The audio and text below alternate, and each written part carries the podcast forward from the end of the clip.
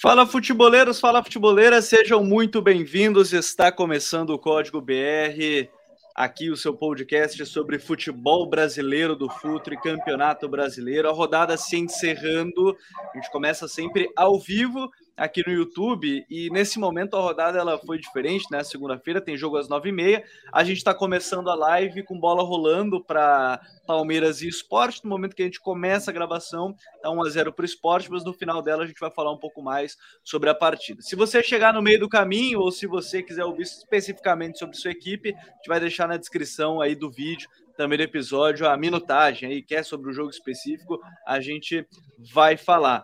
Hoje a gente deu folga para Rodrigo Coutinho, tem seus afazeres também. A gente deu um descanso para o nosso atleta com mais minutos jogados na temporada.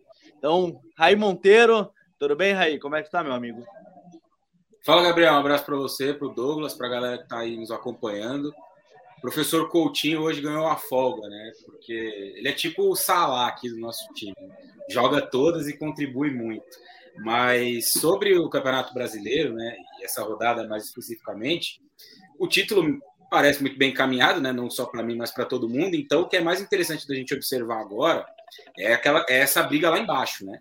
Então, a gente tem um Grêmio que perdeu mais uma e parecia ali que ia se recuperar depois da última rodada, mas acabou derrotado. Tem um Santos que não consegue embalar tem um Juventude que entrou na zona, chegando a cinco partidas, se não me falha a memória, sem, sem conseguir vencer, né? Cinco jogos de, de empates ou derrotas, enfim, uma briga bastante acirrada lá embaixo. O esporte, como você citou, que está jogando agora, por enquanto conseguindo pontos importantes. A briga para não ser rebaixada vai para não ser rebaixado vai ser a principal briga até o fim do Campeonato Brasileiro, pelo menos na minha visão.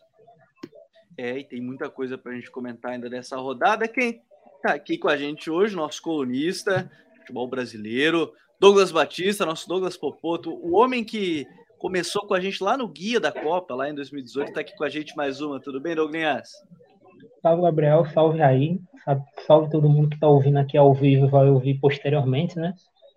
Cara, eu acrescento ao que o Raí falou, algo também que é legal a gente observar vai ser essa briga pela nona e oitava vaga, né? Que é ali pela Libertadores. Acho que os sete primeiros, acho que até o Inter tá todo mundo ali bem encaminhado.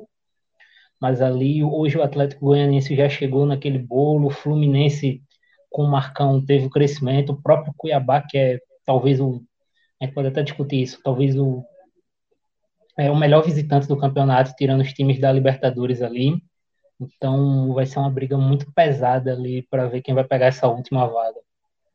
É, curiosamente, Cuiabá tem uma derrota fora de casa no Campeonato Brasileiro. Agora a segunda derrota, né, com o jogo do Galo, mas duas derrotas apenas fora de casa a equipe do Cuiabá. Mas então vamos começar falando sobre justamente o jogo que terminou agora há pouco, né? O Grêmio perdeu para o Atlético Goianiense, um jogo que até começou melhor, né, Raí? A gente comentava isso antes de entrar no ar, começou bem, mas tomou um gol no finalzinho ali, numa falha do Wanderson, e depois, o segundo tempo, aí é aquela coisa, né? Um time nervoso, um time sem conseguir agredir.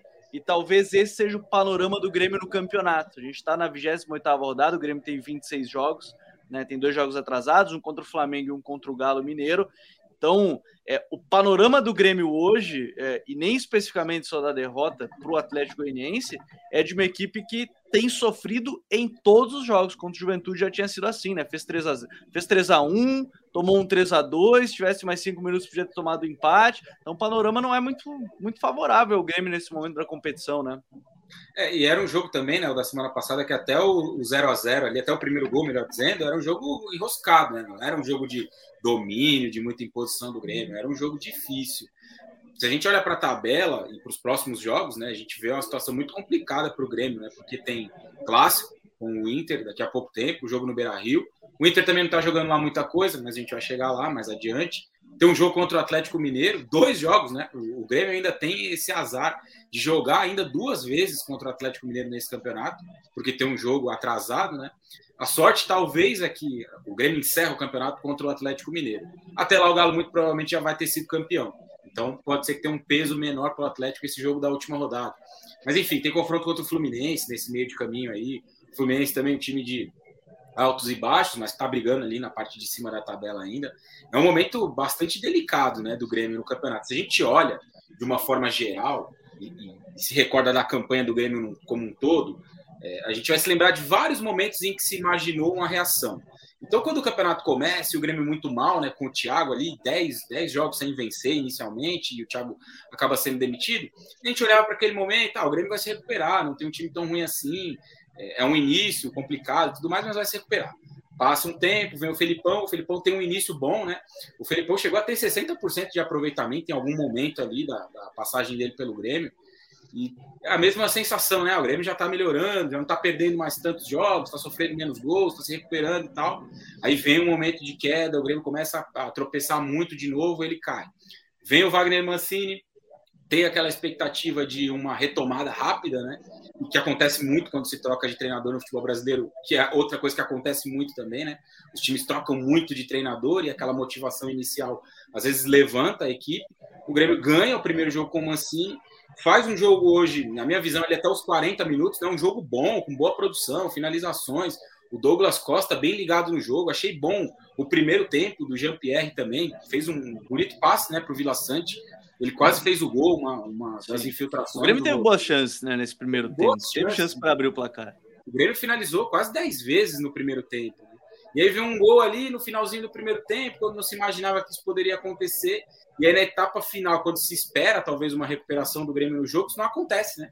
Em nenhum momento. É um time que tenta empurrar, tenta pressionar, entra o Ferreirinha, mas nada surte efeito. E aí vem a expulsão. E depois, os últimos 20, 25 minutos ali foram só complementares. Né? Acho que de muito negativo para completar em relação ao Grêmio, para essa sequência, é principalmente o sistema defensivo, né? Kahneman e Paulo Miranda formam uma dupla de zaga bastante complicada hoje, os dois amarelados, o Paulo Miranda cometendo um pênalti muito infantil, o, o Kahneman saindo muito para caçar, o que é uma característica dele, mas já é um jogador muito é um jogador muito pesado, muito lento, que muitas vezes tem que acabar cometendo a falta. Então, para além desse momento ruim, dos jogos complicados em sequência, o Grêmio tem fragilidades defensivas que vão atrapalhar muito nessa reta final de campeonato. E dentro dessa ideia, deixa eu mandar um abraço aí pro João Paulo, que disse que quase perdeu a live porque ele achava que ia ser depois de Palmeiras Esporte, mas é para a gente manter o horário, né? Já que uma exceção praticamente, tem um jogo nove e meia da noite da segunda-feira. Smack Neto tá aqui com a gente, o Diogo Henkin Lichman também mandou. E sobre isso até, né, o Popoto, a gente fala sobre os jogos que faltam para o Grêmio.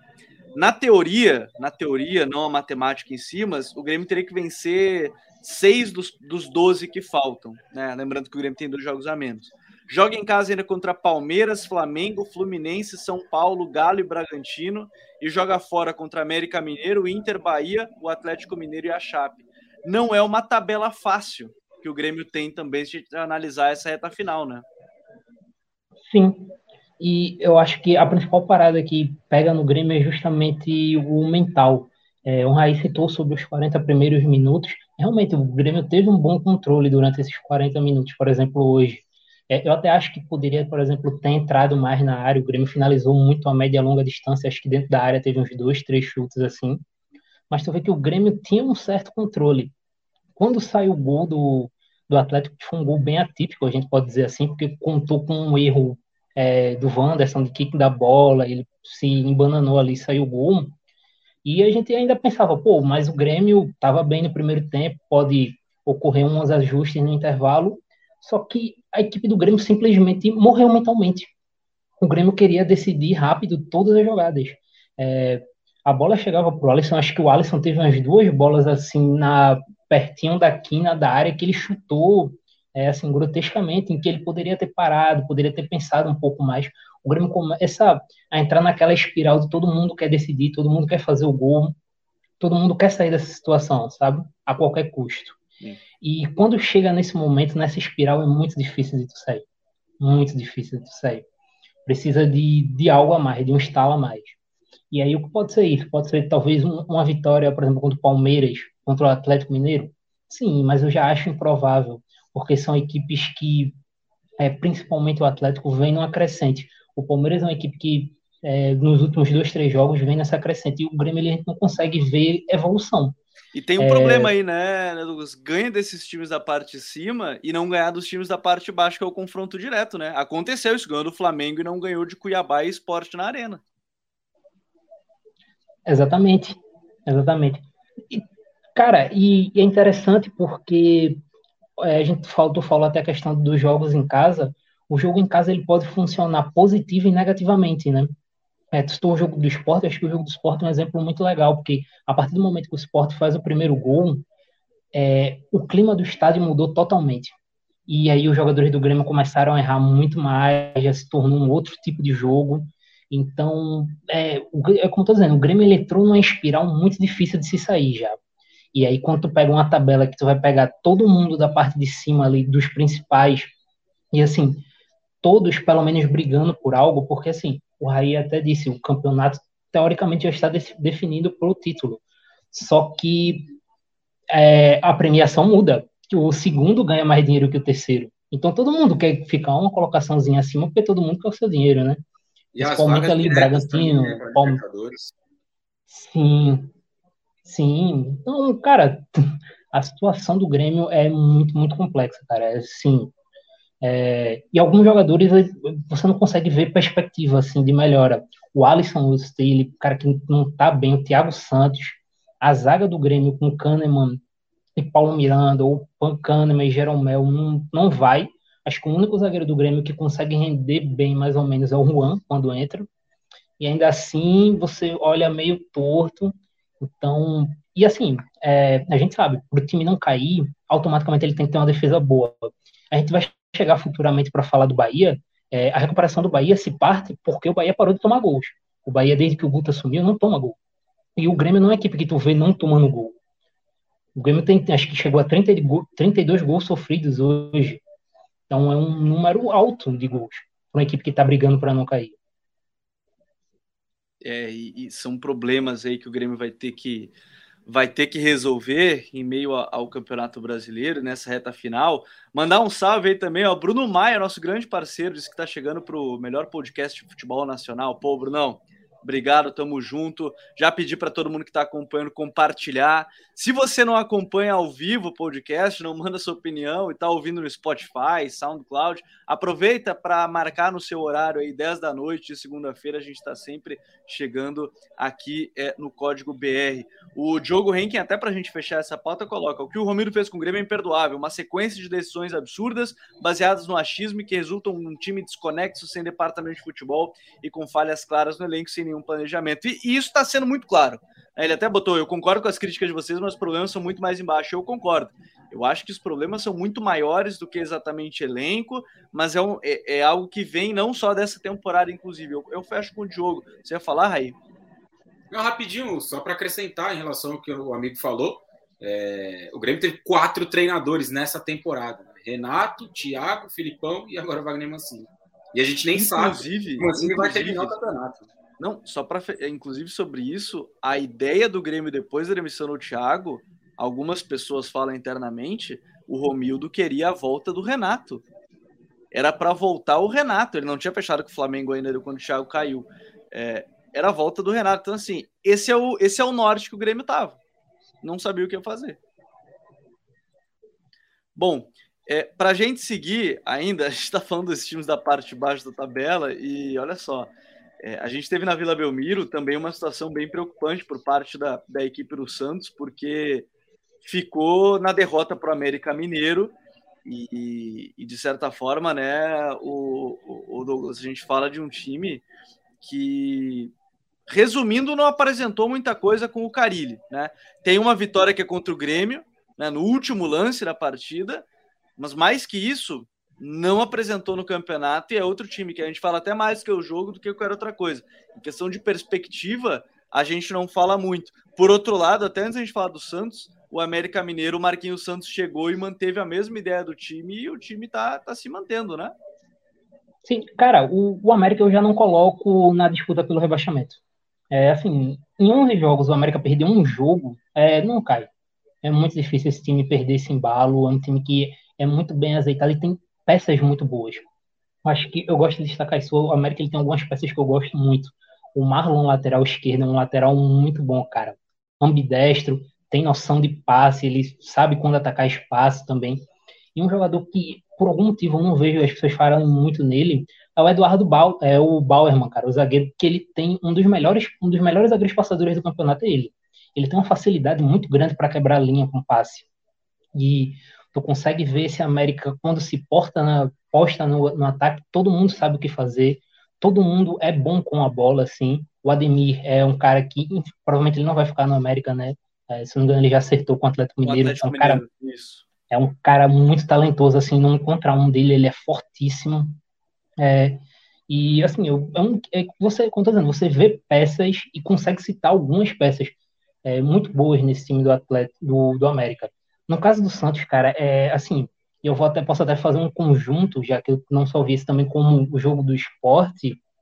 É, eu não vi o Santos criar uma chance clara de gol, não, nesses dois jogos. Assim, as chances do Santos, as chances, um chute a média a longa distância, o Marinho tentando uma jogada, porque o time não apresenta nada ofensivamente. É, tu não vê, é, como eu posso dizer, tu não vê uma equipe que você não sabe nem como fazer, como, se, como o Santos joga. Se vai ser uma equipe que vai dar preferência a jogar pelos lados, se vai querer jogar pelo centro, se vai querer um jogo mais direto.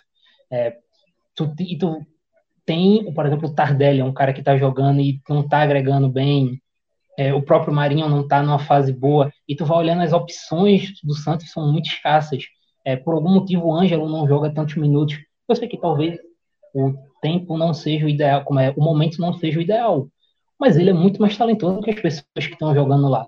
É, no momento que o Santos não tem é como dizer, uma estrutura bem definida, o Santos vai ter que apelar para o talento, cara. Porque o talento é o que resolve. E com isso, ele vai ter que jogar. O Zanocelo vai ter que continuar tendo espaço, porque é o que tem, cara. É, o Sanches, por exemplo, que era para ser a grande referência técnica desse time, está muito mal. O Sanches está muito, muito mal. Então você não consegue olhar para o Santos. O Santos talvez seja até mais assustador que o Grêmio.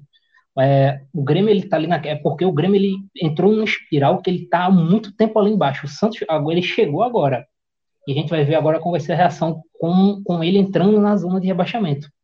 Mas a situação do Santos é mais assustadora, porque tu não olha assim algo e diz, pô, tem essa perspectiva aqui de melhor. O Grêmio tu pode dizer, tu pode dizer que em, em dado momento o Douglas Costa, sei lá, em cinco rodadas o Douglas Costa vai explodir, vai fazer algo. Porque ele é um cara que tu pode esperar isso dele. No Santos tu não tem nada. É, tu olha a defesa do Santos, é, em nomes, é, tecnicamente é uma defesa muito abaixo, cara. É, talvez seja tecnicamente a pior defesa, tirando a Chapecoense dos times que estão ali brigando para não cair. É, Danilo Boza, Wagner Leonardo e tal. Tu compara com a do Esporte, a do Bahia, a do próprio Grêmio, é tudo muito abaixo. E, e, eu acho que a gente tem. Eu, quero separar hoje o podcast para falar um pouco mais de outros temas também, né? O Fortaleza, que é uma baita campanha, esse Fla-Flu. E, e aí a gente dá prosseguimento a essa rodada. O Raí, assim, deve ter sido um dos piores jogos da rodada, pelo menos que eu vi, assim, que eu não, eu não gostei, que foi Juventude e Ceará, o 0 a 0 O primeiro tempo é até muito absurdo, porque o Ceará não tem um chute no gol, né? quer dizer, não tem uma finalização. Juventude pressionou, pressionou, pressionou. O 0 a 0 acho que é um ponto ganho para o Ceará, pensando na, na, perspectiva do jogo, mas são duas equipes aí que vivem um momento muito complicado, né? Você falava do Juventude na abertura, né, nos últimos cinco jogos aí tem três derrotas e dois empates. O Ceará nos últimos cinco jogos são quatro empates e uma derrota. São duas equipes que vivem um momento muito complicado nesse campeonato, né, Raí? É, exato. E é curioso até, né? Esse primeiro tempo do Juventude aí de volume, de chance, poderia de fato ter ido para o vestiário em vantagem por se tratar um time, por se tratar de um time treinado pelo Jair Ventura, né? A gente sabe que ele não é muito adepto aos times que tentam jogar. É, o próprio um Ceará tinha ido bem nos últimos dois jogos, né? Atacando, e aí, de repente resolveu se defender, né? É, o, o, Ceará fez um jogo muito bom contra o Bragantino, empate em 2 a 2 lá, que vai buscar no final. Mas era um jogo bom do Ceará, mesmo perdendo por 1 a 0 ali, criando oportunidades e tal. O jogo contra o Palmeiras já achei um jogo um pouco pior, assim. Foi um jogo fraco no primeiro tempo. O Palmeiras acha um gol de falta ali, depois consegue ampliar o placar, enfim. É, a questão do Ceará é que o time piorou bastante, né? Ao longo da temporada, o time foi piorando muito. Não em, em relação a peças, perder jogadores, né? O elenco é o mesmo. Nível de jogo, né? É, nível de jogo. O elenco do, do Ceará até melhorou bastante da temporada passada para essa.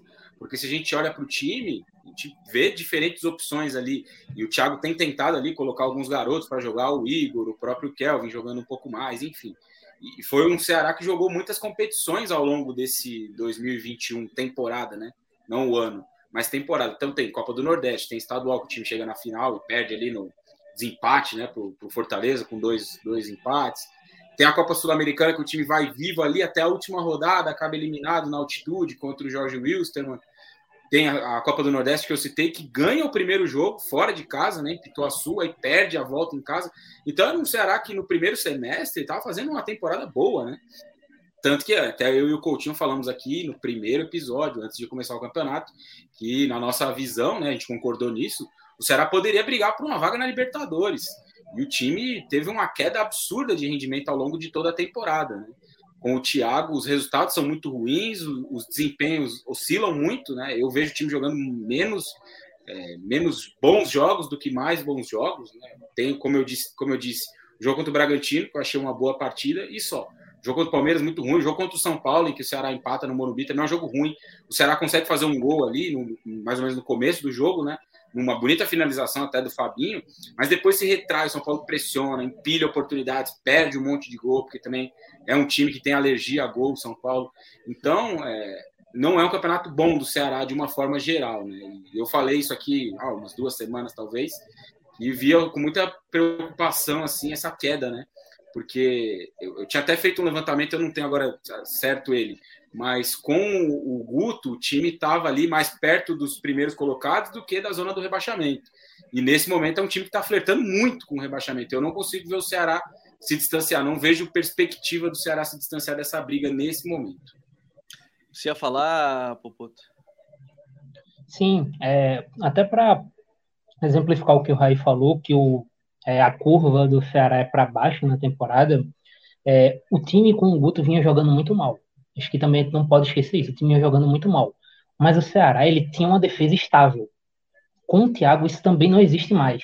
É uma defesa que sofre muito. Assim como tu, é, tu até citou no começo, é, o Juventude, ele amassou o Ceará no, no primeiro tempo. O Juventude teve muitas chances. E e assim, é, até no próprio segundo tempo, acho que o segundo tempo passou mais por uma melhora ofensiva do Ceará do que um, de uma melhora defensiva. O Ceará conseguiu atacar mais, mas ainda assim o Juventude conseguiu atacar melhor bem o Ceará. O Juventude teve chances, principalmente com um sorriso atacando a, as costas do lateral direito. É, começou com o Igor, é, e aí no segundo tempo, quando virou, ele colocou o Gabriel Dias, talvez porque ele acha que o Gabriel marque melhor, mas não adiantou nada e continua assim. E algo que, por exemplo, me incomoda muito é que o Ceará não consegue pressionar, cara, em cima. O, São, o Ceará tenta fazer uma meia pressão ali, meia bomba, e, cara, é muito fácil você sair dessa suposta pressão do Ceará. O Juventude conseguia se estabelecer no campo do Ceará muito facilmente. Acho que a única notícia boa do Ceará mesmo nos últimos jogos, e acho que todo mundo vai concordar aqui, é o Eric. O Eric realmente é um cara que foi contratado, veio do Náutico, que está jogando muito bem ele tem sido um, um, jogador solitário, um lobo solitário ali no ataque. Ele consegue, através de drible, de jogadas individuais, criar chances para o Ceará. É, os, grandes momentos do Ceará contra o Juventude e contra o Bragantino é, surgiram por causa do Eric, não surgiram por causa de, é, de uma melhora coletiva no todo. Acho que falta muita coisa. E o próprio Thiago ele parece não saber onde quer chegar, porque todo jogo ele muda muita coisa. É, nesse jogo ele já começou com é, no 4-2-3-1 com o Sobral centralizado. Aí depois ele muda para o Jorginho, aí ele tira o Sobral, que talvez seja o melhor jogador do time, ele, sendo que ele poderia recuar o Sobral, ele manter o Fabinho, que não é um cara tão bom com a bola, e tu, sabe? Ele não, meio que parece meio perdido no que está fazendo. É, e, e, são alguns problemas também, porque aí é aquela coisa, né? Você tá numa espiral também de derrotas ou de, de resultados de insucesso, pode ser um problema, Rei. Não, só ia completar, eu fui olhar aqui, né, os números. É, o Ceará ganhou um dos últimos 13 jogos no Campeonato Brasileiro, que foi um jogo contra a Chapecoense, né? Que a gente sabe o campeonato que a Chape está fazendo muito ruim, né? Então, além de tudo isso, né, tem essa queda, e, e o Douglas falou uma coisa que é muito importante só para frisar, né? O trabalho do Thiago ali é, é, ruim, o que não quer dizer que o trabalho do Guto, que vinha antes, era bom, né? De fato, o Guto teve um bom período ali, o Guto ficou muito tempo né, à frente do Ceará. Eu acho que ele fez um primeiro semestre interessante mas depois o time caiu demais de rendimento. E só para aproveitar isso também fazer uma outra, uma outra colocação rápida também, né? Que eu, eu, acho que é importante que a gente discuta em alguns momentos essa questão das demissões dos técnicos, né? Porque em alguns momentos fica muito um, um parece que é uma regra, né? Não pode mandar o treinador embora. É, virou um senso comum, ah, mandar o treinador, o treinador embora tá errado. Acho que precisa ser avaliado caso a caso.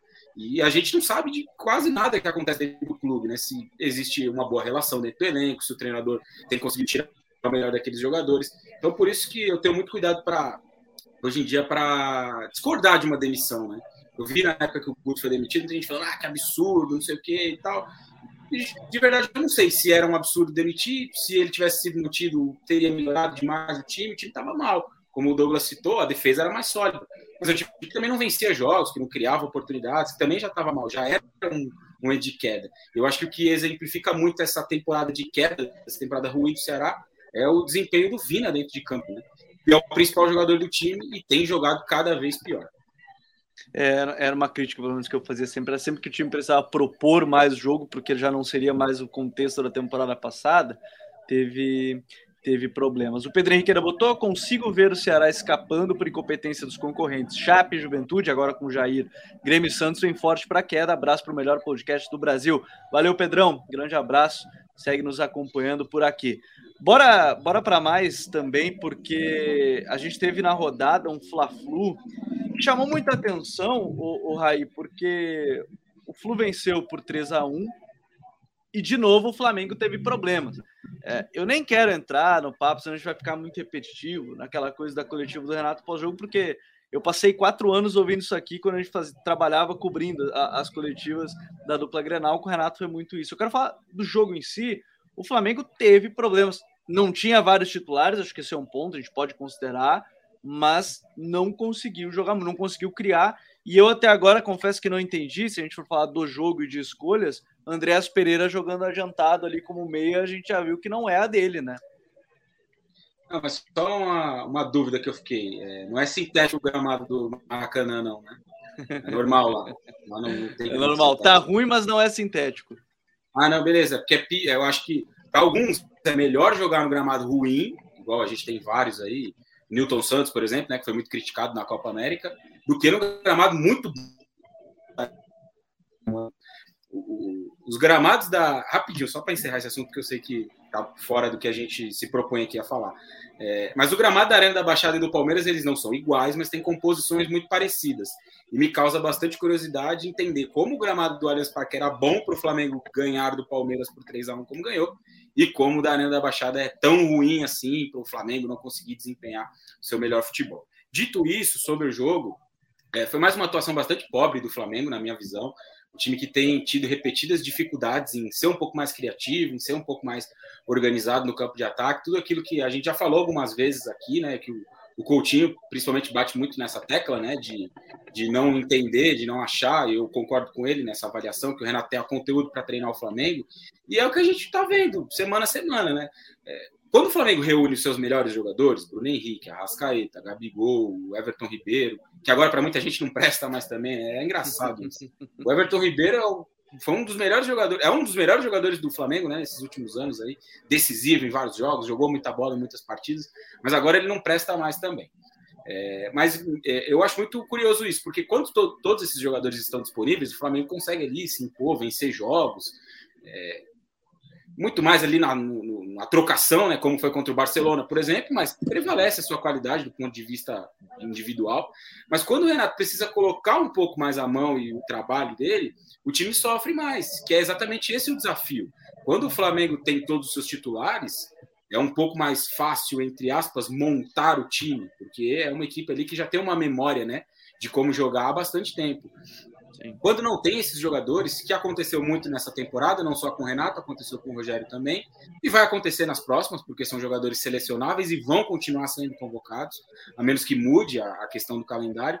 Então, o problema principal é quando ele precisa pôr a mão e precisa fazer esse time jogar mais. Então, não tem conseguido. Né? O, o Andréas mais avançado era uma coisa que eu até achava que poderia é, acontecer, mas não tem acontecido nos últimos jogos. Ele não tem, não tem ido muito bem. É, acho que poucos minutos para o Kennedy também, talvez poderia jogar um pouco mais, né? Poderia ter um pouco mais de oportunidade. Ele fez um jogo muito bom contra o Juventude, pelo menos no primeiro tempo ali, principalmente se associando com o André, os dois tabelando, se aproximando. É claro, você tem o Everton Ribeiro também, mas enfim, é, ter, por exemplo, o Andréas um pouco mais atrás, talvez o Everton mais centralizado, são opções que o Renato poderia testar já que ele não tem os seus principais jogadores e que vem uma final de Libertadores aí E a gente vê um Palmeiras que não vai, não, não tem engrenado do ponto de vista de desempenho, de, de, resultados, melhor dizendo, mas o Abel tem testado formações ali, tem testado algumas mudanças, algumas coisas diferentes, tem tentado recuperar o Luiz Adriano, tá mexendo uma coisinha ou outra ali na saída de bola. E eu não vejo o Renato usar essa, essas rodadas do Campeonato Brasileiro, já que o título ficou muito distante, para tentar também produzir alguma coisa diferente, né? Eu vejo o Flamengo muito estagnado nesse momento da temporada, com desempenhos bem abaixo, bem, bem abaixo do que poderiam, e coletivas cada vez piores, mais descoladas da realidade e sem conteúdo, como sempre foram as coletivas do Renato, né? mas tem piorado muito nos últimos tempos. É, e ele dizer que quem tudo quer, nada tem, é um pouco demais para quem tem tudo que o Flamengo tem. Agora, se a gente fala do Flamengo e seus problemas, do outro lado, né, a gente fala. Tem a mensagem do João Paulo: quando o Marcão vai ser o treinador oficial do Flu? Tá pedindo passagem há algum tempo. Acho que esse é o debate que mais acontece, né, também. E, e tem uma coisa que para mim ficou a impressão para o jogo contra o Flamengo, que tu ter um, um, a dupla de frente, entre aspas, né, do 4-2-3-1, 4-4-2 ali com Arias e, e o, o, John Kennedy, que são jogadores que têm mais vigor do que, por exemplo, da época de Nenê e Fred, ajuda a pressionar, ajuda a defender, e o time conseguiu muito a partir disso e das transições do, do Caio Paulista, do, do, Luiz Henrique principalmente, né, na jogada do gol, o domínio dele daquele lançamento e tudo mais. É, a gente fala de um time que teve mais vigor e intensidade para defender e também conseguir contratar qualidade, né? Contra-atacar, eu acho... contratar não, contra-atacar. Eu, eu acho que tu usou a palavra perfeita para resumir esse time do Fluminense, que é transições, cara. O Fluminense destruiu o Flamengo nas transições. É, claro, tem o mérito do Fluminense e o demérito do Flamengo também defendendo. Eu acho que, até para contextualizar, pegar o que o Raí falou da construção, eu também quero pegar essa parada da destruição, só para finalizar o assunto Flamengo, que o primeiro gol do Fluminense, cara, a pessoa que provavelmente melhor marcou para o Flamengo foi o Arias, do Fluminense, porque ele segurou a bola durante uns 7 segundos no contra-ataque, ele teve várias opções de passe, segurou e ninguém do Flamengo pressionou ele, cara. Só o Everton Ribeiro que deu uma acompanhada ali, mas ninguém pressionou. Ele parou, voltou, tocou pro Caio. O Caio girou, ficou sozinho no meio e ninguém pressiona, pô. O Fluminense nessa brincadeira ficou uns 10, 12 segundos no ataque, não chegou ninguém do Flamengo para matar a jogada, pelo menos tentar fazer uma pressão, algo do tipo. É, não tem como tu defender assim. E, claro, mérito do Fluminense também. E quando teve a bola em transição, principalmente o Luiz Henrique, é, foi assim, ele ganhou do René quase todas as jogadas. Não lembro de um desarme do René em cima dele. Ele é um cara, assim, o Luiz Henrique é um cara espetacular, né? Ele é um jogador espetacular, ele tem tudo que você precisa no ponto. Usa o corpo, a perna esquerda é muito boa, drible curto, né? É isso, ele se vira muito bem em espaço curto, em espaço longo também, quando tem campo para correr. É um cara que finaliza bem, acho que é importante dizer isso. Normalmente a gente não, a gente não elogia tanto isso dos pontas, né? É ter não tem tantos pontas artilheiros, mas ele é um ponta que finaliza bem e toma boas decisões em campo. É, eu gosto muito do, do Luiz Henrique, um cara que tem um vigor físico também muito bom. E, cara, é, talvez o coração do Fluminense para vencer esse jogo, que foi a dupla Iago e André. Os dois fizeram uma partida exemplar ali, principalmente o André. É, são dois jogadores muito, muito bons. É, eu acho que o Fluminense, o Marcão. É, o Rai quer falar? Pode falar, Rai. Beleza. Pode concluir depois, depois de você, pode concluir. Ah, é, o Marcão ele foi muito bem na estratégia, porque ele pegou que o Flamengo vinha jogando mal, né? Você percebe que o Flamengo tem uma dificuldade contra equipes com um bloco baixo, ele abaixou o bloco é, e tentou apostar num jogo mais de transições. E, cara, foi muito, muito, assim, o Fluminense foi muito superior ao Flamengo. É, o Flamengo não conseguia criar, o Flamengo não conseguia, principalmente, é, gerar vantagens para o talento da equipe jogar. A equipe, o Renato ele tenta fazer uma equipe que, como é eu posso dizer, gere através do talento dos seus jogadores, mas para o talento dos seus jogadores funcionar, tu tem que criar vantagens para isso acontecer. E o Fluminense fez com que o Flamengo não conseguisse gerar nenhuma vantagem. É, sobravam bolas para o Mikael é, contra dois, três jogadores tentar driblar e não conseguia. É, o Everton Ribeiro muito longe do gol também, não, não funcionava. E o Fluminense, quando recuperava a bola, André e Iago muito bem, principalmente não só passando, mas assim, driblando, carregando a bola, passando ali da primeira linha para depois armar a transição. E aí o Fluminense foi machucando o Flamengo. E aí quando a bola chega no Luiz Henrique é um espetáculo à parte. Ele vai parar dentro do gol. Você ia falar, Rei? Não, eu só queria falar uma coisa rápida sobre o Fluminense também, né? Acabei me alongando muito sobre o Flamengo, mas tem uma coisa que é interessante, né? O, amigo que mandou mensagem aí falando sobre a questão do Marcão, né?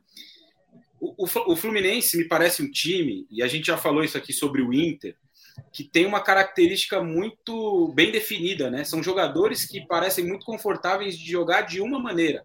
E foi assim naquele período com o Odair, que coincidentemente fez um, período muito bom com o Inter também, né? Jogando de uma forma parecida. Foi assim em alguns momentos com o Roger, não foi um bom trabalho de uma forma geral, mas o Fluminense teve ali bons momentos, né? Alguns bons jogos. E isso se repete com o Marcão. Eu digo isso porque eu vejo um movimento muito grande de muita gente, né? Alguns torcedores do Fluminense. Eu tenho algum, bons amigos, né, que torcem para o Fluminense, que muita gente quer o Voivoda, né, no Fluminense na próxima temporada. E, e, eu acho que a gente precisa, eu acho que a gente precisa é, tentar entender quais, quais são as características do elenco para mirar um treinador. Né? Isso não quer dizer que o Voivoda não possa ser o treinador do Fluminense e com isso desenvolver um bom trabalho. Mas será que manter esse trabalho ou tentar buscar um trabalho mais semelhante a esse que potencializa jogadores como o André, que fez um excelente jogo e está fazendo uma temporada muito boa, como o Luiz Henrique, que o Douglas Stoke está fazendo um campeonato muito, muito bom. O Caio Paulista, muita gente não gosta, mas ele tem ali os altos e baixos dele. Eu acho que é um jogador que contribui dentro desse cenário. O John Kennedy, que é um jogador que é, nessa temporada não era a primeira opção, né? O, o Fluminense tem o Fred, aí buscou Bobadilha, buscou o Abel Hernandes, até faz um bonito gol, mas o John Kennedy com pouco espaço, né? Foi aparecendo aos poucos. Agora muita gente olha e fala, pô, esse cara poderia ter jogado antes, enfim. Eu não sei se, a, se o ideal para o Fluminense para a próxima temporada vai ser trazer um treinador que vai mudar demais o jeito do time jogar. Talvez investir no que já está sendo feito possa ser um caminho para que o Fluminense tenha um 2022 um pouco melhor. É, só para completar o que o Raí falou, Gabriel, ele citou uma série de jogadores do Fluminense. Eu queria até fazer uma reflexão quantos desses jogadores destaques do Fluminense são de Xerém? Ou, tiveram, ou passaram a categoria toda de Xerém, ou pelo menos finalizaram lá em Xerém. Sim. Fluminense é um time que contrata muito mal, cara. E todos os destaques do time, ou quase todos, são jogadores formados no clube. É, eu sempre falo isso com os amigos meus. O Fluminense é um dos poucos times do Brasil que passa dificuldade porque quer.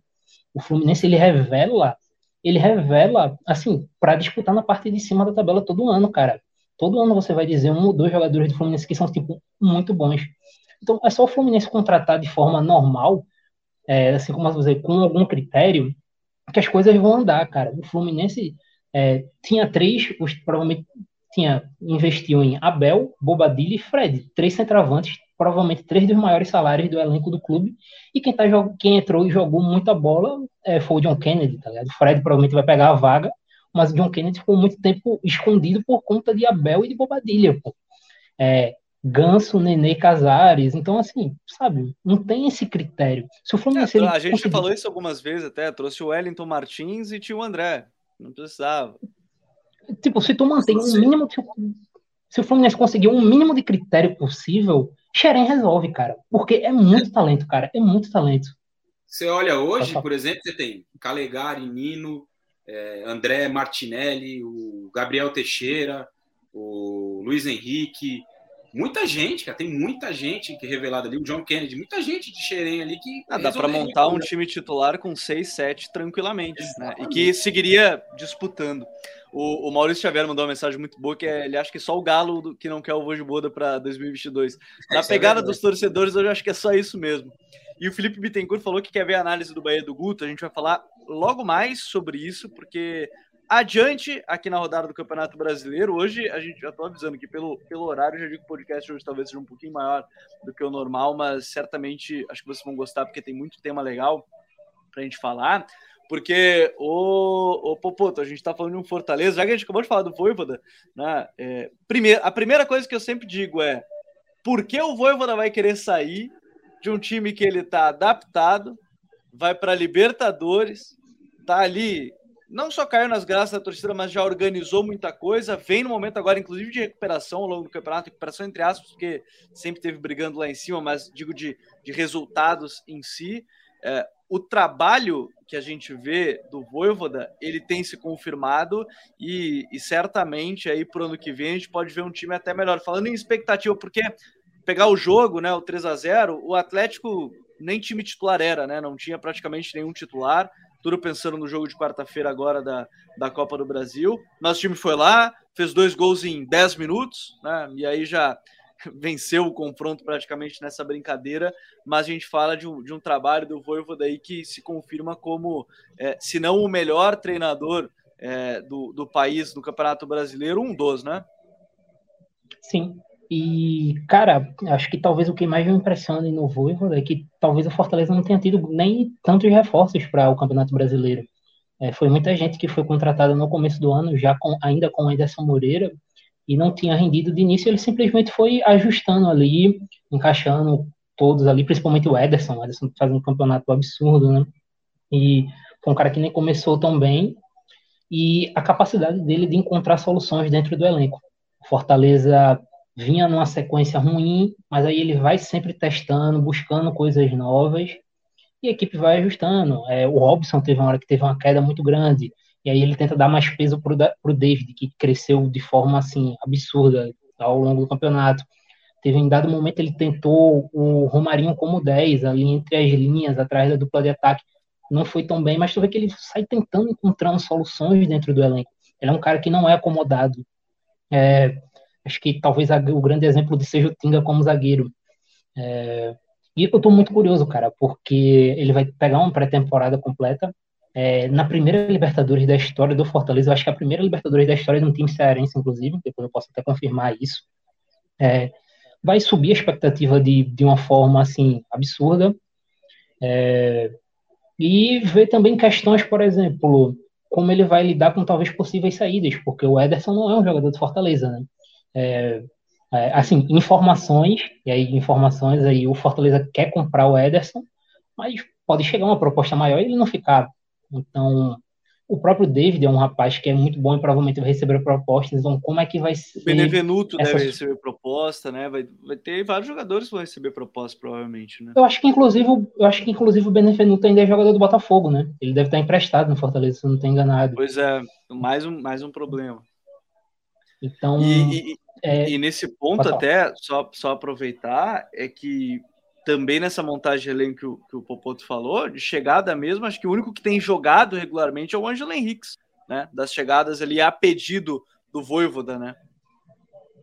Sim. Eu acho que, acho que talvez o Edinho tenha jogado. É, o Lucas Lima, exatamente. O Lucas, Lucas Lima. Lima. O Edinho ainda joga um ou outro jogo, mas nem tanto. O De Pietri também quase não joga. Ele, como eu disse, ele tenta se virar assim com os jogadores que estão no elenco. E é curioso ver isso, né? Eu estou muito curioso para ver como vai ser essa questão da montagem do elenco. É, e também a questão da expectativa. Eu acho que algo que a gente complica muito na análise é que a gente nutre talvez uma expectativa desenfreada. É, a gente pode pensar que talvez esse ano do Fortaleza seja, algo fora da curva. Fortaleza é segundo colocado do, do, na Série A. É a melhor campanha da história do Nordeste na Série A. Assim, por muito. Então, cara, não tem como a gente pensar que, por exemplo, ano que vem ele vai repetir essa campanha, porque não vai acontecer. Não vai acontecer, porque o Fortaleza, como eu disse, vai perder jogadores, não vai ter dinheiro para repor altura esses jogadores. Os caras que chegarem vão ter tempo para demandar, para encaixar na equipe. Então, sabe, é algo que é algo especial pro momento, mas que talvez não tenha vida assim de dois, três anos do Fortaleza entre os três primeiros da Série A e semifinalista de Copa do Brasil e tal. Então, acho que medir expectativa é sempre o ideal. Gerenciar expectativa acho que é uma das maiores dificuldades que a gente tem, né, quando a gente fala desse, desses trabalhos. E quando a gente fala aí do, do, do Voivoda e desse Fortaleza, né, Raí? A gente fala de um time, até o, o Diogo mandou aqui, é, ele fez alterações táticas, digo, depois de ter implementado seu estilo de jogo, claro, vocês podem citar alguma. Alteração acho que é o que ele mais fez, né? Jogou ali a linha de três, teve jogos que ele teve que fazer uma linha de cinco, teve jogos que ele fez linha de quatro, ele fez muita coisa nesse, nesse time, mas gera muita expectativa e, e para mim acho que o mais interessante desse trabalho é que em nenhum momento ficou abaixo. Né? Eu falei da recuperação no campeonato, mas a recuperação dentro do que, do que estava apresentando, porque raramente, para não dizer que eu acho que não saiu do G6 do campeonato, né, Raí? Não, e fora dois pontos, né? É, além disso, a, o primeiro complementando que o, o amigo aí perguntou, é, fora jogadores jogando, fazendo funções diferentes, né? Tinga como zagueiro. O Tinga com o Rogério chegou a ser ponta, né? Numa segunda linha de quatro. É, o próprio Matheus Justa jogando como zagueiro. O Ronald em alguns jogos jogando como aquele meia mais próximo do atacante, quando ele joga com um atacante e dois meias. Enfim, jogadores, o Crispim jogando como um ala do lado esquerdo, várias coisas que o Voivoda fez aí que são assinaturas dele, né? E também a questão do, do desse jogo, né, desse resultado mais especificamente, foi de um time que vem de um 4 a 0 em que é atropelado na quarta-feira contra o Atlético Mineiro. E isso não tem impacto nenhum no jogo do final de semana. O Fortaleza perde para o Atlético por 4 a 0 com um baile, poderia ter sido mais.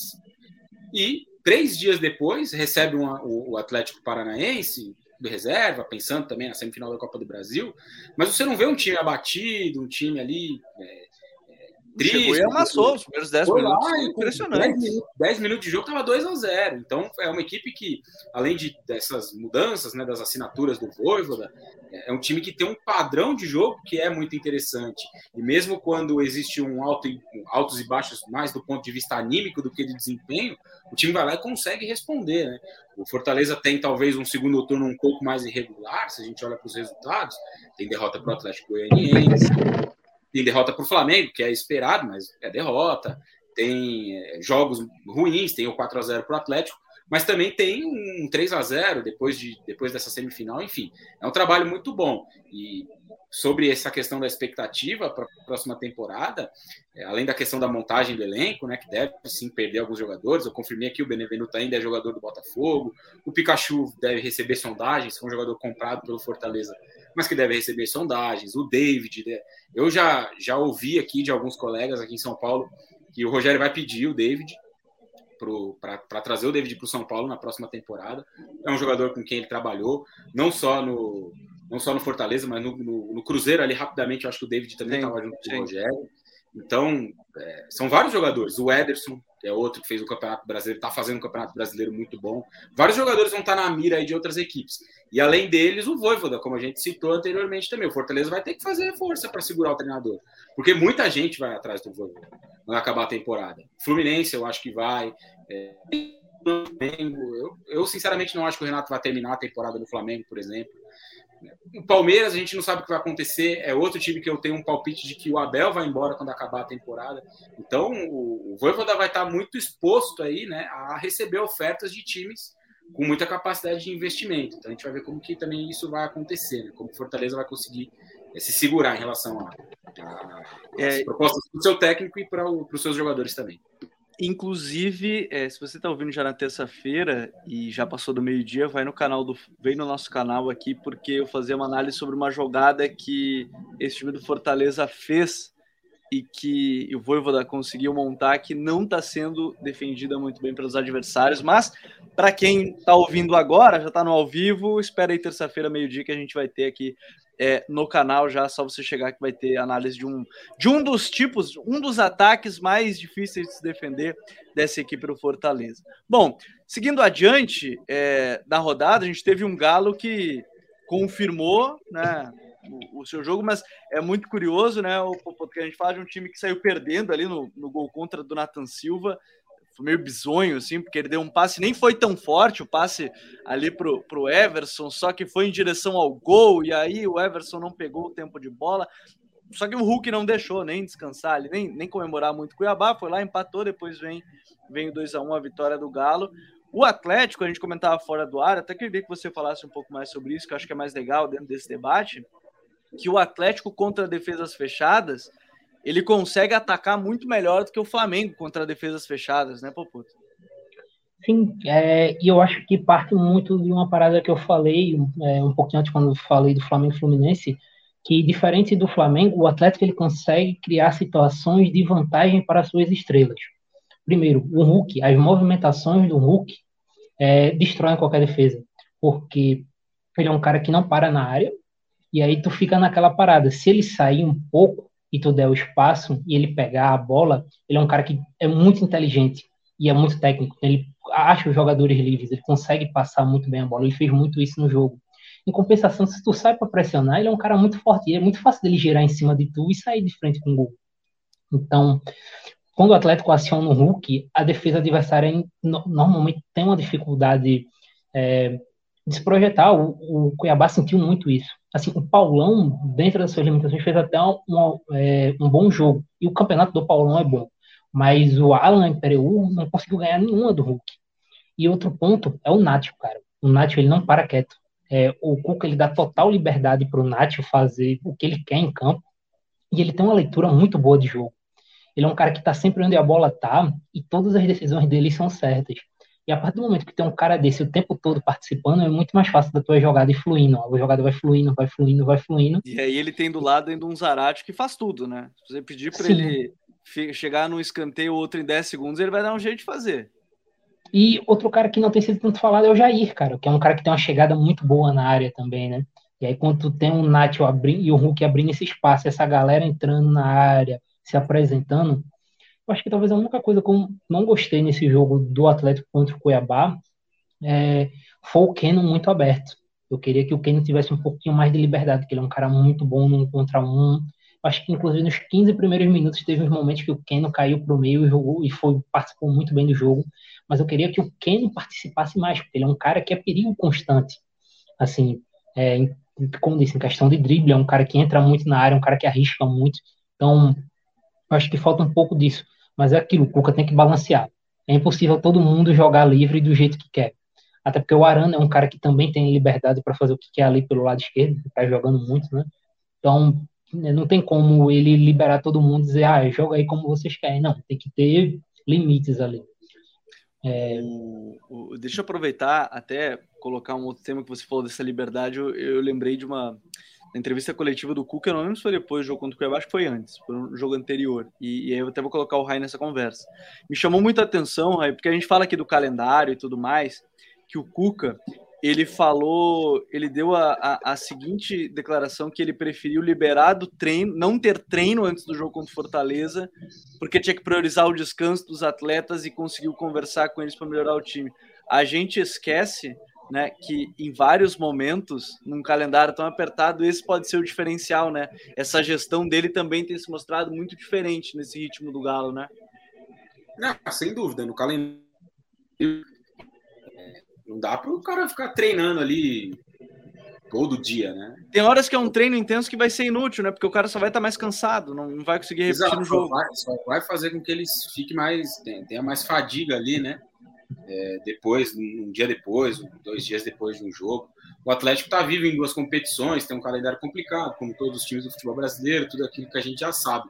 Então, em vários momentos, essas conversas, essas correções, talvez um vídeo, né, vão ser muito mais valiosos do que vocês levar os caras para o campo e fazer ali uma atividade de uma hora, uma hora e meia, muitas vezes sem conseguir nem atingir um bom nível de intensidade dentro do treinamento, porque os caras jogaram ali há, pouco tempo, né? Estão muito cansados e não vão conseguir se recuperar para fazer um bom treino, para fazer um bom jogo dali a dois dias. Então, é, isso é bastante valioso. Sobre o jogo em si, é, tenho gostado bastante do Atlético e da melhora do time na temporada. A gente também já abordou esse tema aqui algumas vezes, né? Uhum. Foi um começo de temporada complicado, o time demorou bastante para render, para encontrar ali boas atuações, né? Parecia que o Cuca não ia fazer, é, não ia conseguir fazer esse time jogar, mas tem conseguido uma lógica de muita movimentação lá na frente. O Douglas citou a questão do Hulk, né? Quando ele sai, ele abre o espaço, se ele fica o, o, o defensor cola nele, ele gira com facilidade e vai sair na cara do gol. E, e quando ele sai, ele vai abrir o espaço para um Keno que tem sido cada vez mais agressivo, né? Tem entrado bem, o, o Keno se recuperando de, um, de uma uma temporada que era ruim dele até aqui, né? Jogando pouco, com muitas dificuldades e tal. E lembrando em alguns momentos até aquele Keno do Campeonato Brasileiro do ano passado, que foi ali um dos melhores jogadores da competição, né? Nas mãos do São Paulo, e realmente o Keno fez um campeonato muito bom, aquele lado esquerdo ali com, com o Guilherme Arana. Era uma dinâmica muito diferente, né? Muitas vezes ele ficava mais aberto para o Arana poder atacar por dentro. Com o Cuca eles têm um pouco mais de liberdade ali para se entender. O Zarate, que você citou também, um jogador que faz tudo, né? Tudo que você precisar, o Zarate faz dentro do campo. Ele faz bem, né? O detalhe é que ele faz bem, né? É, ele entrega aí com qualidade. Então é um galo que se encontrou muito, né? E além desse quarteto da frente, que pode ter o Diego Costa em algum momento também, junto com o Hulk, você tem um Jair fazendo um campeonato incrível. Muito bem desarmando, chegando à frente. É um jogador de, de, de muita qualidade. Né? Já tinha mostrado isso também na temporada passada com o São Paulo e voltou a, a, repetir bons desempenhos ao longo dessa temporada. É claro que o brilho do Atlético, né, o Atlético que na minha visão será o campeão brasileiro, você vai ficar muito no Hulk, que vai ser o craque do campeonato, pela artilharia, pela participação em gols, o Zarate, o Nath, o Guilherme Arana, por ser um jogador de seleção, o Keno, que tem entrado bem, mas ali do, dos bons é, operários, vamos dizer assim, né, do Atlético, o Jair acho que merece um destaque, sim, porque tem feito um campeonato bom, muito, atuações muito boas, e dessa vez conseguiu contribuir também com um golzinho. Para completar, acho que é legal a gente falar também do poder de mobilização do Atlético dentro do jogo, né? Porque é um time que sofre um gol com um minuto ali, poderia ter uma baixa, né?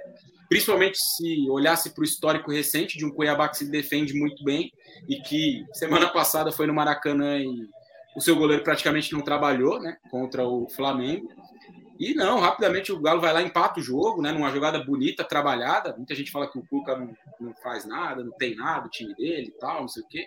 Uma jogada trabalhada, né? De bola parada. O Cuca trabalha muito bem as bolas paradas. Eu lembro que quando ele treinava o Palmeiras, o Palmeiras tinha muitas jogadas de bola parada, um repertório bem legal de, a partir desse fundamento. E na sequência ali, martela, cria oportunidades com variações, com movimentação, finaliza muito até que chega o gol e aí o detalhe do gol também, né? O cruzamento do Arana, de costas para a área, sem ver nada, sem ver ninguém. Ele coloca o. Ele dá o tapa certinho para tirar o peso da bola e ela cair exatamente dentro da pequena área. O Atlético caminhando a passos largos e com muita justiça ao título, porque tem jogado bem é, nessa temporada, nessa reta final principalmente. É, e, e eu acho que essa reta final vai ser bem interessante, mas o Galo vai se encaminhando, concordo, acho que o Galo vai se encaminhando para esse, esse título brasileiro. Sábado Bom, tem Galo e Flamengo. É, jogaço aí que promete muito. E ainda vai se depender, por exemplo, de um clima de como vai ser Atlético e Flamengo, né? Atlético Paranaense e Flamengo, a gente vai acompanhar a rodada de meio de semana de Copa do Brasil, então é, vamos acompanhando isso de perto também. Mas para a gente seguir, né? Tem quatro jogos ainda para comentar: Inter e Corinthians, Bragantino e São Paulo, Bahia e Chape está terminando Palmeiras e Esporte, tem mais 20 e poucos minutos aí de jogo, né? Um a um o jogo por enquanto, enquanto a gente está na live. O, o, o Raí, a gente fala de Inter e Corinthians 2 a 2 Gostou do jogo? É, assim, eu senti que o Inter ele depois do 1 a 0 ele meio que se sentou de novo no resultado, como foi contra o Bragantino. Não sofreu, é verdade, tanto, mas quando o, o Silvinho resolveu mexer, deixar um time um pouco mais ofensivo, ele conseguiu e muito bem, né? Dominar o Inter ali por boa parte do jogo até depois o Inter empatar mais uma vez. Bom, vamos começar pelo Inter, então, né? É... Tem me decepcionado muito as atuações recentes do Inter. O jogo contra o Bragantino, né? Foi um jogo em que o Inter teve muita dificuldade, consegue fazer 1 a 0 e depois recua, na minha visão, pelo menos, né? Eu, algumas, até escrevi sobre isso no Twitter, algumas pessoas é, discordaram, né? Viram de outra forma a questão do, do, recuo, mas achei que o Inter recuou excessivamente naquele jogo. Chamou muito o Bragantino, o Bragantino todo reserva, e mesmo assim, time com muito padrão, a gente vai falar um pouco mais adiante do Bragantino, e acabou sofrendo empate. Nesse jogo contra o, o Corinthians, é a mesma coisa, né? Faz um gol até cedo, né? Um gol ali com 10 minutos, algo ali próximo disso. E depois é um time que tem muita dificuldade em manter ali, manter não é muito característica né, do trabalho do Aguirre, um time com muita posse de bola, que se ocupe do ataque, que troque passes. Embora saiba fazer isso, e os dois últimos gols ilustram o que eu estou dizendo, são gols de jogadas trabalhadas. Né? O gol contra o Bragantino é uma jogada em que o Inter está todo no campo de ataque, sai uma triangulação rápida, o passe e a finalização do Maurício. O jogo, o gol do jogo contra o Corinthians é a mesma coisa, né? Uma triangulação ali, o, o Fagner dá uma vacilada, bola no espaço, cruzamento, e aí vem o gol do Edenilson eu vi em alguns lugares que o gol tinha sido dado para o Rodrigo Lindoso, mas acho que foi dado para o Edenilson, de fato. Foi Lindoso, foi para o Lindoso, porque o Edenilson estava impedido. O Edenilson estava impedido ah, se fizesse. É, entendi. Enfim, é... mas é um Inter que não consegue se manter né, dentro do jogo. O ritmo cai muito, caiu muito de novo nesse jogo contra o Corinthians. E acho que é um time que continua devendo, né? O Inter teve bons resultados, tem bons resultados nessa arrancada com a Gui. O Agui tem, sim, méritos, ele conseguiu fazer bons, bons ajustes nesse time, mas de fato parece que o trabalho deu uma estagnada nesse momento, né? O time não tem conseguido evoluir muito, não sei se é uma questão de elenco, de peça, se não tem para onde evoluir, não acho que seja. O Inter tem bons jogadores, poderia estar entregando um pouquinho mais, mas não vive um bom momento dentro do campeonato. Sobre o Corinthians, é, tem a questão, acho que a questão central aí de muitas discussões do time do Silvinho é a montagem do meio. Então, é, tem os adeptos do Gabriel, porque dá mais pegada, eu acho que não dá, mas tem gente que acha que dá. Mas não dá passe. O time não tem passe com o, o Gabriel. E com o Cantilho, o time não tem, né, é notável que não tem essa intensidade, essa pegada, essa pressão na, na marcação, mas tem mais passe, tem jogo, né? Então foi um Corinthians que no primeiro tempo com o Gabriel não teve jogo. Um time que não consegue jogar, não consegue se estabelecer, não consegue ter uma boa saída. E a partir do momento que ele faz as mudanças, né, a leitura dele é boa dentro do jogo, a entrada do, do Queiroz, que acho que foi o principal é, jogador aí em relação às mudanças que melhoraram o time do Corinthians, apontam muito para o caminho do, do, time, né? Que tem que ser um time, pelas peças, pelas características dos seus jogadores, de passe, de posse, de trabalhar a bola. O Corinthians não vai ser um time que vai ficar mordendo para sair em velocidade. Embora tenha o Roger Guedes, embora tenha o GP, o Gabriel Pereira não vai ser esse time, porque tem Renato Augusto, porque tem Juliano, porque é um time já com uma idade mais elevada, que vai ser mais frágil em alguns momentos. Então, é, acho que teve boas leituras aí do Silvinho nesse jogo, nas mudanças. A escalação inicial, na minha visão, a entrada do Gabriel continua sem acrescentar muito, embora ele ainda tenha bons defensores aí que acham que ele vai ser de fato o cão de guarda ali, que vai mexer com muita coisa no, no meio da defesa do Corinthians, mas acho que isso não vai acontecer. E as leituras, a leitura dele foi boa, né? E acho que a gente precisa pontuar também, né? Ao, ao, passo que cresce a campanha aí pela saída do Silvinho, que é um trabalho de pouco tempo, que é um treinador em formação também, né? O Silvinho não é um treinador que tem muita experiência, é um time que está se formando ao longo da temporada. Eu acho que o Corinthians não tem 10 jogos com todos esses jogadores juntos aí. E não, até é porque um... teve a lesão do William ainda no meio do caminho, né? é, só deve voltar no ano que vem, né? Então, o Corinthians está se formando em meio a um campeonato brasileiro difícil, uma temporada de recuperação e, e, que mostrou bons sinais, sim, acho que ao longo desse tempo, né? Não é um futebol maravilhoso que o Corinthians joga? Lógico que não, e também acho que nem poderia jogar. Mas acho que pelo que o time minimamente fez com o Silvinho, é, muito na conta das, das individualidades, mas um pouco também do arranjo dele, acho que ele merece um voto de confiança para tentar fazer esse time evoluir, quem sabe, ao longo da próxima temporada. O Corinthians vai terminar o campeonato entre os seis primeiros, acredito eu. É só uma questão de ver ali se vai ser no G4, se vai ser na pré-Libertadores, enfim. Mas acho que ele merece sim um voto de confiança, porque em alguns momentos mostrou coisas interessantes que podem evoluir na próxima temporada. Eu não sei se vocês querem dar boa noite para o Myron, porque eu disse que quem não der boa noite ele considera um ex-amigo. Eu não quero dar boa noite, né? Eu prefiro ser considerado um ex-amigo, então não sei vocês. Mas tá aí, o Myron Rodrigues está mandando mensagem por aqui. Tá? Vocês que decidem se vocês vão dar boa noite ou não para ele é, durante o, o, programa. E o Luiz Carlos o Ferreira. Tá eu...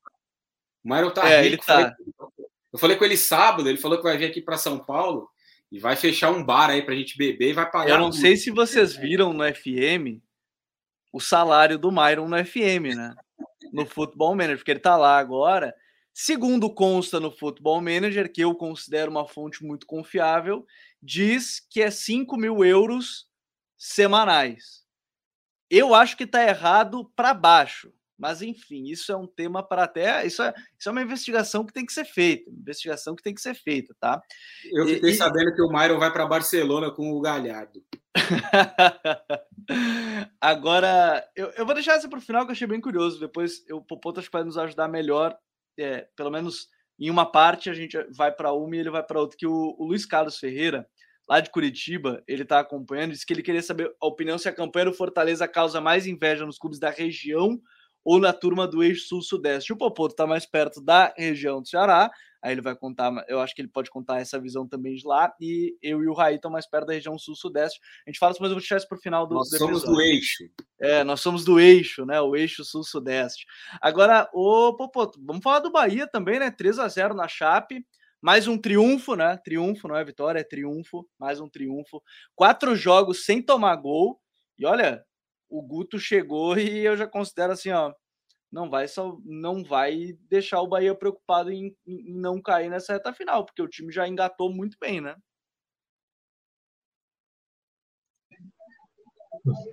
Então, cara, é basicamente isso. É, eu acho que o Guto ele é um cara muito bom para ali meio de tabela, né? Ele entrega muito para isso aí. É, e acho que o principal ponto é a questão da defesa. Ele chega no Bahia e já faz a defesa da equipe. O Bahia não toma mais gols. Desde que ele assumiu, o Bahia não toma gols. é a equipe que sofre menos defensivamente. E, assim, é, por mais que eu considere que o elenco do Bahia tenha buracos, e tem alguns buracos bem claros, é, não era elenco para brigar para não cair, né? Para brigar por rebaixamento. O Bahia tem peças muito boas ali. Tem uma zaga com Luiz Otávio e Conte, que é muito, assim, que na teoria, pelo menos, deve ser uma zaga muito consistente, dos caras de qualidade. Tu tem um Patrick De Luca, que é um cara muito talentoso. Tem o Gilberto, que, pô, um dos artilheiros do campeonato. Então, é um time que não deveria estar ali. Só que coletivamente não ia encaixando. O Dado foi um cara que pode, pode até comparar o, o, ano do Bahia com um pouco com o do Ceará, porque os dois começam a temporada muito bem. O Bahia com o Dado e o Ceará com o Guto. Os dois num, numa curva muito boa para cima, fazem a final da Copa do Nordeste, uma bela final. O Bahia campeão, mas depois desse título, a curva do Bahia foi muito decrescente. O trabalho com o Dado é, descambou, principalmente no ponto defensivo. Acho que por muito tempo o Bahia, não sei se ainda tem, mas teve a pior defesa do campeonato, tomou algumas goleadas. E aí o Dado sai, chega o Dabove, o Dabove um cara com, é, mais praticante de um futebol muito mais físico, mais rústico, digamos assim, não se dá com o clube, fica só seis jogos, e aí vem o Guto. O Guto que é parte da história do Bahia, cara.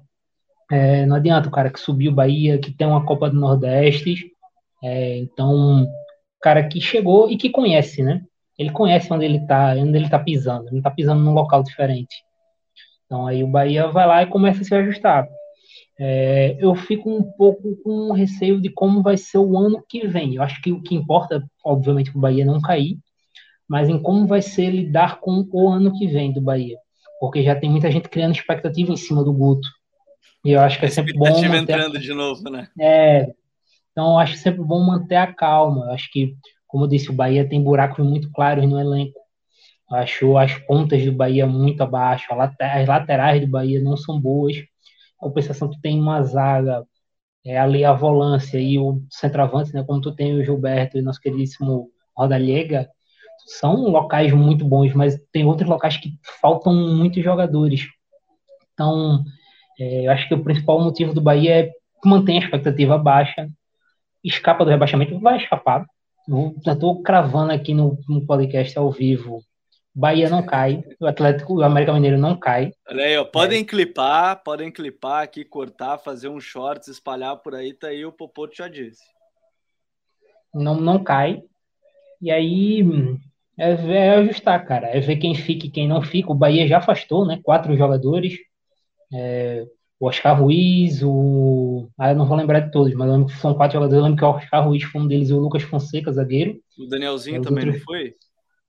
Eu lembro que são quatro jogadores. Os quatro ao certo, eu não lembro quem são. Eu lembro que foram quatro. É... Então, é isso aí. É como vai ser toda essa montagem do, do, do Bahia ao próximo ano. É, e interessante, né, cara? O Bahia é, uma equipe que começou a se estruturar, né, cara? E a gente, é, como posso dizer, depois da, do ano que o Roger fez em 2019, a gente projetava um Bahia começando a brigar para ficar na, no meio de cima da tabela e brigando por uma vaga na Libertadores. O Galdesani, são... tá? Só traz aqui o perfil Cortes RB, Galdesani. Foi o outro Isso. E a gente imaginava um Bahia brigando pela parte de cima, mas são dois campeonatos já que o Bahia tá penando para não cair, cara. E assim, o Bahia tem estrutura suficiente, é, bem ajustado financeiramente suficiente para não sofrer o que vem sofrendo, cara. É, já são anos que o Bahia tem alguns buracos muito, assim, muito graves no elenco, que todo mundo que para olha e diz, pô, isso aqui tem um problema muito claro no Bahia. Então, a questão de ajustar, questão de técnico também, talvez o Guto ele traga essa estabilidade, que o Bahia é uma equipe que normalmente troca muito de técnico. Então, Guto trazer um pouco essa estabilidade aí é o que precisa para o Bahia. Acho que é isso. Não tem muito o que falar com relação a isso. É, e, e seguindo adiante dessa rodada, o Rai, a gente está. E no momento que a gente está falando, teve gol do Palmeiras, e isso muda um pouco do que a gente comentou da vice-liderança do Fortaleza, não do trabalho, mas a vice-liderança. Agora, ela é do Palmeiras, né, que vence, vira o jogo contra a equipe do esporte. Mas nós tivemos lá em São Paulo, também RB e São Paulo. É... Eu não vou focar só no lance do, do, do Pablo, que muita gente focou, né? Eu achei muito curioso. Para mim foi muito curioso a hora que mostrou o lance dele, dele tentando explicar para Orejuela o que, que aconteceu.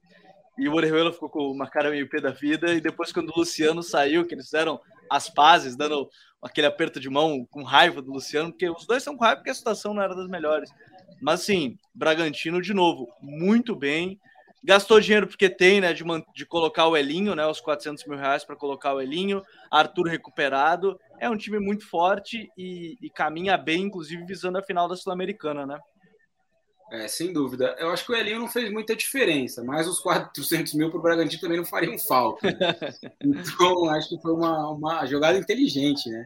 É, quando a gente fala desse negócio da multa, a gente lembra sempre do caso do Rodinei, né? Do Flamengo e Inter. Sim. Que, na minha visão, o Inter acertou em pagar o resultado, que acabou sendo ruim depois, mas enfim, é caso do passado. É, em relação ao Bragantino, a gente já falou aqui, né? Já tinha falado um pouquinho mais cedo. É, eu acho que o que mais pega, né, nesse time do Braga, no trabalho do Barbieri, é o padrão que o time tem, né?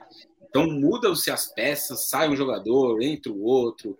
É, nesse jogo, mais uma vez, né, ele sem sem o Praxedes, mais uma vez com, com, o Coelho no banco de saída, sem o Ítalo, sem o Aderlan na lateral direita.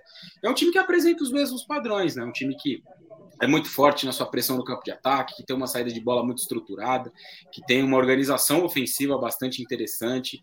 É, uma das jogadas mais fortes que o Bragantino tem é aquela bola quebrada do Léo Ortiz para o Arthur, né?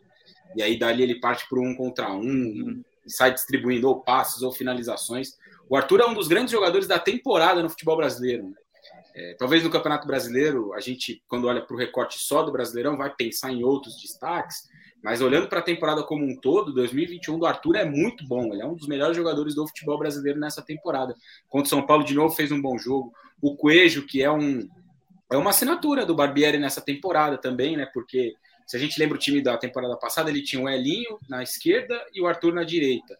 E o Elinho, canhoto, jogando na esquerda, né, é muito mais propenso a fazer a jogada do fundo e menos de trazer para dentro para bater. E o Coelho acrescentou isso ao time, né, essa diagonal, e fez vários gols importantes ao longo da, da campanha da Sul-Americana, por exemplo. Então, um time muito certinho, né, muito bem arrumado, muito bem treinado, que nesse momento, nesse momento, é, acho que é favorito até para ganhar esse título aí da Copa Sul-Americana. O Atlético é um time que tem é, mais hierarquia, acho que a gente pode dizer assim, né? Tem jogadores mais experientes, tem o Thiago Heleno, tem um Nicão, tem um Teran, jogadores mais pesados, mas o Bragantino joga um futebol melhor. E muito disso é fruto do trabalho do Barbieri. Não à toa, o único técnico aí que tem um ano, né? Mais de um ano, à frente de algum clube, é aquele que faz aí um dos melhores trabalhos. Ao lado do Voivoda, na minha avaliação, os dois melhores trabalhos do futebol brasileiro. Em relação ao São Paulo, é, o Rogério fez uma mudança no meio, né, para esse jogo. Veio o Nestor na vaga do Benítez nesse losango que ele tem tentado aí colocar, né, que ele tem colocado. E é, é raro, né? A gente vê no futebol brasileiro os times jogando assim, com essa formação. Eu jogo Lisieiro à frente da defesa, Sara e Igor Gomes dos lados. E o, dessa vez jogou o Nestor um pouco mais à frente, em outros jogos o Benítez. E acho que a montagem faz bastante sentido, o Rogério já explicou isso, por conta da ausência de velocistas, né? São Paulo não tem no seu elenco jogadores muito rápidos, então por isso ele prefere jogar com o meio um pouco mais recheado e ter que fazer algumas compensações com os garotos, que vão muito bem. Achei bom o jogo do São Paulo de uma forma geral. O segundo tempo foi, foi um, um, pouco pior. Mas na primeira etapa foi um time que demonstrou ali algum padrão, demonstrou de movimentações, né? Mesmo sendo um trabalho aí de uma semana, demonstrou é, alguma criatividade com o Sara. Achei bom o jogo do Igor Gomes também. Foi um time que teve ocasiões ali. Poderia ter feito um gol, poderia ter ido para o vestiário com porque o time se encaixou melhor nesse, nesse losango, né? A gente falou no episódio passado, mas é um time que se Sim. encaixou melhor nesse losango mesmo, né, Raí? É, e, e, pela montagem do elenco também, acho que é um time que, que tende muito a jogar né, com uma dupla de ataque. Isso desde a temporada passada com o Diniz. Era Brenner e Luciano, nessa temporada foi é, era a dupla imaginada, Luciano e Pablo, no início da temporada, aí depois vem o Rigoni, agora vem o Caleri, teve o surgimento do Marquinhos que depois da lesão caiu bastante de rendimento, mas é um, um, garoto muito jovem, que não tem 20 jogos no profissional, então é difícil fazer uma cobrança assim mais forte em cima dele. Tem a questão da lateral direita, que é um problema. Enfim, o São Paulo tem muitos problemas de, de montagem de time, né? E acho que mesmo assim conseguiu fazer um jogo competitivo contra uma equipe que é mais forte nesse momento, que tem um trabalho melhor. é, que tem vários bons jogadores e mesmo assim por muito pouco ali não, não abriu o placar, não conseguiu empatar o jogo. Teve boas ocasiões, acho que no segundo tempo esbarrou um pouco na queda física e também na questão do na questão das peças, né? Aí é, precisa mexer e aí coloca quem, é, a, os jogadores que vão entrando, né? Entre o Vitor Bueno no jogo, sai o Pablo, enfim. São Paulo tem problemas de elenco muito claros. E acho que essa é a principal questão aí. Mas é um time que tem feito jogos um pouco melhores com o Rogério. Você ia falar, Popoto? É, só para acrescentar o que o Rai está falando do, do Barbieri, eu acho que tem algo que a gente talvez não atribui muito ao Barbieri, que ele merece muito reconhecimento. O Barbieri é muito bom desenvolvendo o jogador, cara. É, o Raí citou o Coelho, mas outro jogador que teve um crescimento abissal nessa temporada foi o Jadson. Jadson fez uma Série B meia boca no Cruzeiro e agora está substituindo o Raul, que foi outro cara que o Barbieri também melhorou temporada passada e tendo um crescimento muito bom, cara. É, ele desenvolve muito bom muito bem os jogadores que trabalham com ele. Então acho que é algo que talvez a gente não comente tanto sobre ele. A gente comenta como ele organiza bem o Bragantino, como o Bragantino é uma equipe que onde chega é, propõe, domina, mas a gente não fala do trabalho dele individualmente com cada atleta. Eu acho que é uma parada, um negócio muito importante, principalmente se tratando de um treinador muito novo e de um treinador que já é de um projeto da Red Bull, que tem esse propósito de trabalhar com jogadores jovens e desenvolver eles. O próprio Arthur também, né? Que era um jogador que, se a gente olha para trás, vai lembrar dele no Bahia, que era aquele cara do espaço, de atacar o espaço, e no Bragantino ele melhorou muito, né? A temporada passada dele não foi tão boa, mas essa, tem, ele tem jogado muito bem, como eu citei no início, contribuição em gols, assistências e melhorado também. E ele assumiu, né, assumiu a responsabilidade pós saída do Claudinho, né? Então acho que isso é um, é um ponto importante. E para a gente fechar o episódio, tá terminando o jogo, mas acho que dá para trazer um panorama legal também do que foi esse Palmeiras 2 a 1 Esporte. Eu só vou trazer aqui a estatística porque me chamou muito a atenção, sem sacanagem. 22 escanteios a zero para o Palmeiras. 20, assim, é, eu, é claro que a estatística não diz tudo, mas ela mostra como foi a pressão do Palmeiras. Para quem acompanhou mais, o Palmeiras pressionou de fato muito. Queria que você falasse, porque você estava acompanhando um pouco mais aí, pô, pô, enquanto a gente falava, a gente ia acompanhando o jogo de, de relance, mas é gol do esporte, depois deu, né? É o esporte se postando e tentando segurar aí a equipe do Palmeiras, né? Ah, basicamente foi o Maílson contra todo mundo, cara. A partida do Maílson, ele tá fazendo provavelmente a melhor partida dele na Série A. E tá um completo. O Palmeiras dominou completamente o jogo. É, acho que desde o primeiro tempo já o Palmeiras já merecia um empate, pressionou muito. É, o esporte, assim, se defendendo mal. Acho que é importante botar isso. Não é, que, não é só o Palmeiras que está atacando, o esporte está defendendo muito, muito mal. É, o Palmeiras teve muitas chances de gol. E elogiar o Palmeiras também, né? É, jogo muito, assim, muito consistente da equipe. Tô vendo assim, com muita, né, tudo isso, a gente tá vendo de relance, né? A gente tá fazendo programa e vendo assim. Então, é, mas é isso, o, Scarpa fez um jogo muito bom, assim, pelo que eu consegui observar. E é o Palmeiras que criou, cara. É, o Luiz Adriano não foi tão bem, que teve, fez um gol muito mais, assim, na sorte, né? A bola bateu nele, bateu no glúteo dele e entrou, é, numa cobrança de escanteio. E, cara, o esporte começa, depois de ter uma reação muito boa, começa é, a vir uma sequência ruim, né? É, perde para o Cuiabá fora, empata com o Santos em casa e agora perde para o Palmeiras. E são, foram três rodadas que o esporte tecnicamente dependeu só dele para sair do Z4, né? E entra naquela parada que eu falei já do Grêmio, é a espiral. Por mais que o esporte tenha melhorado, mas quando tu começa a ter muitas chances para sair da zona de rebaixamento e não sai, começa a ir pesando na tua cabeça tu pega, pô, tu só depende de mim, mas não tá indo, não tá indo, e aí você começa a se pressionar mais. Então é algo que também tem que ficar um pouco de olho com relação ao esporte. É por isso que eu disse que o Bahia é uma equipe que não cai, porque o Bahia ele talvez seja a equipe que mais, é, talvez seja a única equipe da galera que tá ali por baixo que tá pegando essa curva positiva e mentalmente e mentalmente eles vão bem porque tudo tá dando certo.